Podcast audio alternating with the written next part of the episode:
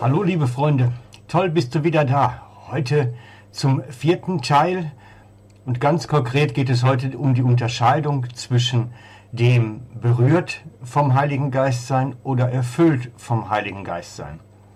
Es ist ein ganz elementarer Unterschied, der heute in unserer Zeit viel zu klein betrachtet wird, der viel zu wenig betrachtet wird. Ich glaube, dass darin so ein Stück weit ein Schlüssel liegt, warum so wenig Menschen in unseren Tagen diese Persönlichkeitsveränderung erfahren, die eigentlich mit dem Heiligen Geist einhergeht. Wir sehen uns danach, dass Menschen transformiert werden, dass ihr Leben neu wird, dass ihr Wesen, ihre Persönlichkeit sich verändert und sie Christus ähnlicher werden. Aber könnte es nicht vielleicht ganz einfach daran liegen, dass sie gar nicht vom Heiligen Geist erfüllt sind, sondern lediglich vom Heiligen Geist berührt sind? Ich mache da ganz bewusst einen Unterschied, weil es auch ein Stück weit ein Unterschied ist zwischen dem Alten Testament und dem Neuen Testament in der Bibel. Im Alten Testament konnten die Menschen nicht erfüllt werden vom Heiligen Geist. Es war, sie waren in ihrer Sünde gefangen, sie konnten nicht mit Gott selber erfüllt werden, weil sie dafür ein viel zu belastetes Wesen hatten. Erst durch Jesu Tod am Kreuz, seinem Opfertod, seinem Reinwaschen, war es möglich, dass Menschen überhaupt mit dem Heiligen Geist erfüllt werden konnten. Vorher waren sie viel zu grusig für den Heiligen Geist, als dass, sie hinein, dass er hineinkommen konnte. Und so war es so, dass zur Zeit des Alten Bundes, des Alten Testaments, die Menschen berührt waren vom Heiligen Geist. Manche natürlich wahnsinnig berührt, sie waren wirklich vollmächtig unterwegs. Ich denke dann nur so an Propheten wie Elia und Elisa. Ähm, und wir konnten bei ihnen natürlich ganz besonders sehen, dass es bei ihnen auch ein Stück weit um diesen Mantel des Propheten ging. Offensichtlich, wer diesen Mantel überstülpte, sich überhing, war in der Salbung Gottes unterwegs. Der Geist Gottes war nicht in Elia und auch nicht in Elisa und auch sonst mit niemanden unterwegs. Aber er konnte über sie gestülpt werden und dadurch waren sie dann in der Salbung unterwegs. Dadurch konnten sie Dinge machen, die sonst keiner machen konnte. Und wir können an den beiden gerade besonders sehen, was es für ein Unterschied ist zwischen dem Erfülltsein mit dem Heiligen Geist und berührt sein oder umhüllt sein vom Heiligen Geist. Im alten Bund wirkte der Heilige Geist von außen. Er wurde über den Gläubigen gelegt oder über ihn gestülpt, aber er konnte nicht hinein. Und seit Jesu Tod am Kreuz ist es möglich, dass der Heilige Geist wirklich im gläubigen Raum nimmt, in ihm eine Neugeburt vornimmt, in ihm eine Wesensveränderung vornimmt. Erst da ist es möglich. Und so ist es auch in unseren Tagen möglich, dass Menschen, die im Glauben sind, zwar vom Heiligen Geist berührt sind, von ihm vielleicht sogar umhüllt sind, aber nicht erfüllt. Und es ist auch nicht möglich für uns oftmals, das von außen zu erkennen. Wer ist jetzt in welchem Reifestand unterwegs? Es ist nicht einfach zu sehen. Und ich maße es mir auch nicht an, das erkennen zu wollen. Es ist Gottes Sache allein. Ich weiß einfach nur, dass beide Varianten möglich sind. Und auch Kraftwirkungen konnten bei beiden möglich sein. Auch Elia und Elisa konnten mächtige Wunder und Wirkungen Gottes machen. Sie waren eng verbunden mit Gott und mit seiner Kraft.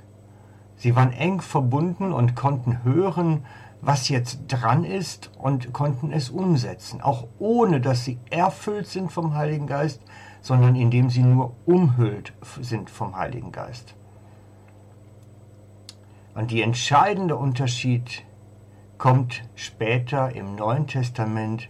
Jesus trifft einen führenden Juden, einen Pharisäer mit Namen Nikodemus und sagt ihm dann innerhalb eines längeren Gespräches, sagt ihm dann in diesem Gespräch, wenn jemand nicht von neuem geboren wird, kann er das Reich Gottes nicht sehen. Wenn jemand nicht von neuem geboren wird, kann er das Reich Gottes nicht sehen. Johannes 3,3. Und darum geht es mir so ein bisschen heute, dieses Neugeborenwerden. Das heißt, diese Neugeburt findet dann statt, wenn der Heilige Geist im Gläubigen Raum nimmt und dort eine Wesensveränderung vornimmt.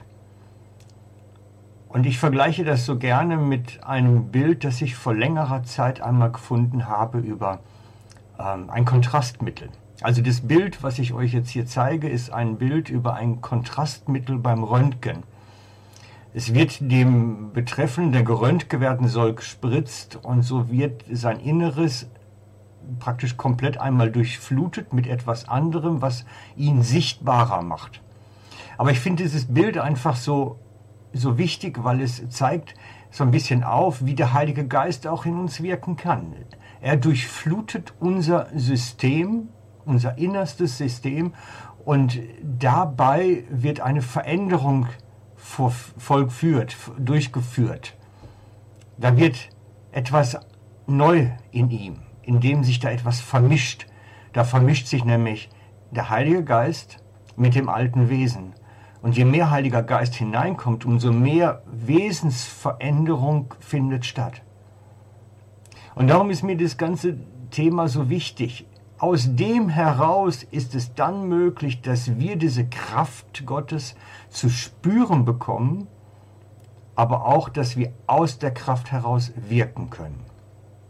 Was früher im alttestamentlichen Zeiten nur übergestülpt war, nur der Geist auf ihnen lag, ist jetzt im Gläubigen. Es ist eine ganz neue Situation entstanden durch Golgatha, durch Jesu Erlösung, Tod am Kreuz, eine neue Situation entstanden.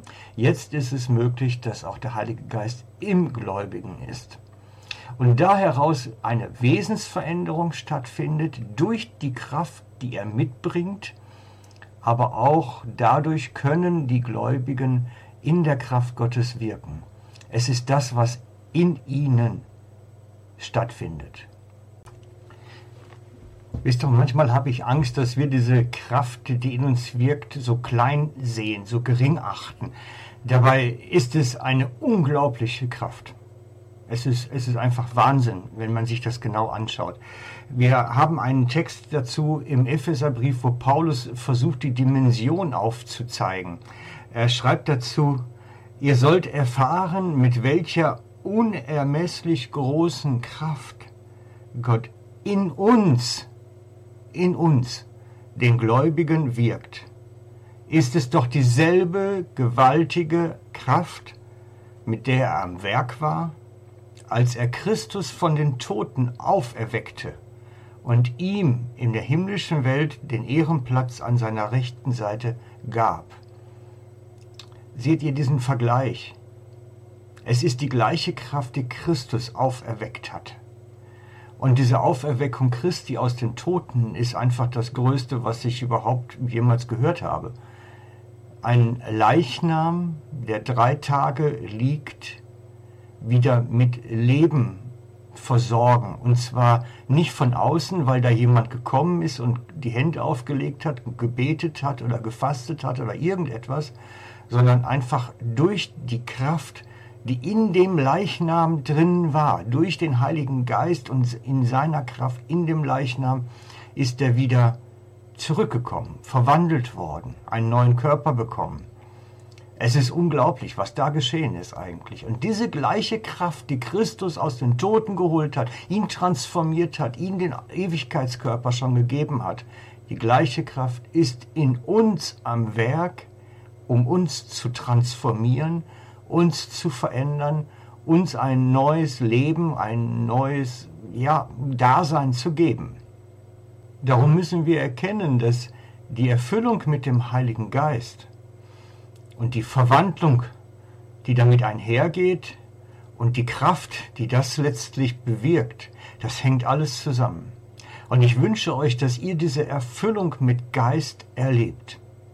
Und es ist Gottes Werk, es ist nicht Menschenwerk. Es kann durch Gebet und Handauflegung geschehen, aber es ist die Souveränität Gottes, die das Innere des Herzens sieht und demjenigen seinen Geist gibt. Aber wir werden dieses Thema die nächsten Wochen immer wieder nochmal haben und ich lade euch ein, dass ihr euch ausstreckt. Vielleicht habt ihr die erlebt schon diese Erfüllung mit Heiligen Geist, dann streckt euch danach aus, dass es mehr wird, dass es Raum nimmt, dass dieses Bild von dieser Flüssigkeit, was ich gezeigt habe, dass es da mehr wird. Seid nicht zufrieden mit dem Status quo. Es gibt so viel mehr. Es gibt so viel mehr. Ciao, bis morgen, euer Frank.